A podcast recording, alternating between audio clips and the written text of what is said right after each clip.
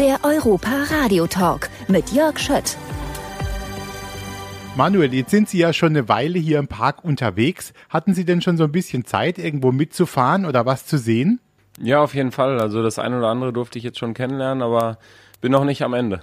Jetzt habe ich ja gerade von meinem kleinen Patensohn erzählt. Für den und viele andere Kinder sind Sie ja auf jeden Fall ein Vorbild. Wie lebt sich's denn jetzt immer, so ein Vorbild zu sein? Ist das manchmal auch so ein bisschen knifflig? Naja, man wächst ja dann nach der Zeit auch äh, hinein in diese Rolle. Ist ja nicht von heute auf morgen gekommen, dass ich jetzt Fußballer geworden bin und äh, man hat, glaube ich, viel von den Älteren damals auch abgeschaut, gerade in den Jahren 18, 19, 20, wenn man dann gerade Profi geworden ist.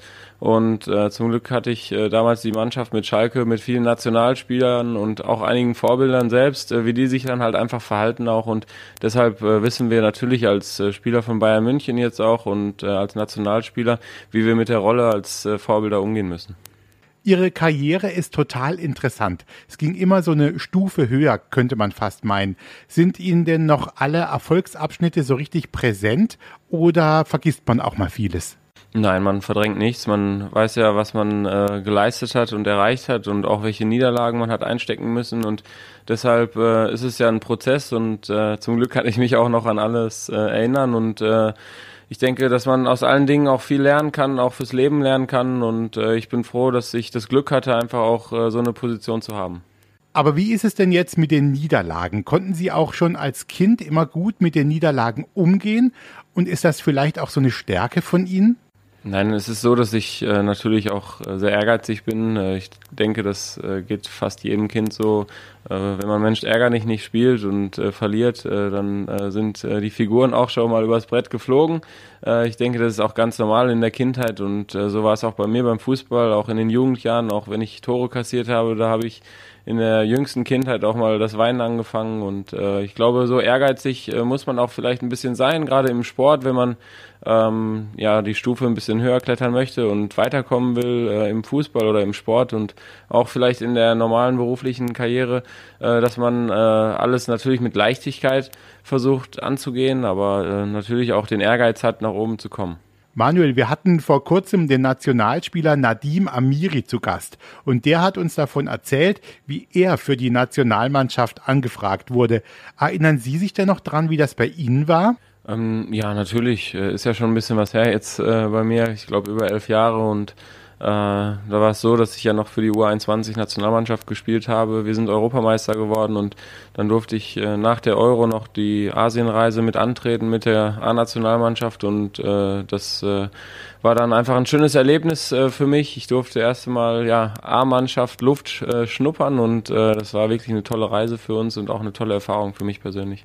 Jetzt gibt's eine Sache, die ist Ihnen, glaube ich, ganz besonders wichtig. Die liegt Ihnen so richtig am Herzen. Die Manuel Neuer Kids Foundation. Mit dieser Stiftung wollen Sie vor allem Kindern aus einem sozial schwachen Umfeld helfen. Was haben Sie denn da schon so an Schicksalen mitgekriegt? Berührt Sie das dann auch ganz besonders? Ja klar, also da haben wir einige Kinder bei uns. Es geht ja um benachteiligte Kinder. Äh, grundsätzlich anfangs im Ruhrgebiet, aber auch in ganz Deutschland, die wir betreuen. Und wir haben jetzt mittlerweile zwei Häuser, wo wir fast 300 Kinder täglich betreuen. Und ähm, das ist was ganz Schönes für uns, auch die Entwicklung und äh, das Potenzial, was sie in sich haben, auch ausschöpfen zu können, die Talente zu äh, entwickeln und zu entdecken. Auch gerade die Leute, die für uns arbeiten, für das Manus, für die zwei Häuser. Und dementsprechend kann man auch so ein bisschen sie an die Hand nehmen und äh, auch den Weg ins berufliche Leben und in die Karriere zusammen zu meistern, um auch das Richtige fürs Kind einfach zu entdecken und dann äh, können sie sich selber verwirklichen. Ich vermute mal, Sie haben da auch Kinder aus unterschiedlichen Ländern. Und wir reden ja auch immer wieder von Europa.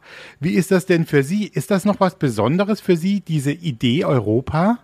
Ja, natürlich. Uns wurde das ja auch, glaube ich, jetzt auch äh, aufgrund der Corona-Krise so ein bisschen bewusst, äh, dass man dann doch eingeschränkt ist. Aber äh, welche Freiheiten wir auch äh, vorher hatten und genießen durften, äh, das ist uns ja allen bewusst und äh, uns fehlt das Ganze ja auch. Und ich denke auch, der, der Platz und der Ort hier im Europapark äh, ist, glaube ich, top gelegen aufgrund der Nähe zu Frankreich, zu der Schweiz und Äh, man ist ja hier äh, in Deutschland und das passt ja einfach zu diesem Europapark. Deshalb äh, spricht der Name, glaube ich, für sich. Und wir im Ruhrgebiet, wo ich aufgewachsen bin, haben ja natürlich auch viele Nationalitäten und äh, eigentlich sind wir damals so aufgewachsen, dass es äh, nicht hieß der Türke, der Italiener, der Pole, der Deutsche, sondern eigentlich war es eher so der Schalker, der Dortmunder, der Bochumer und äh, das spricht ja, glaube ich, auch fürs Ruhrgebiet und so, wie ich aufgewachsen bin.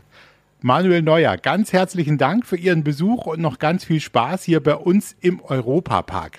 Und ich weiß jetzt, dass Sie ganz besonders gerne Songs von U2 hören. Und ich habe jetzt mal It's a Beautiful Day rausgesucht und ich hoffe, Sie freuen sich darüber. Also ganz herzlichen Dank und noch einen richtig schönen Tag im Europapark.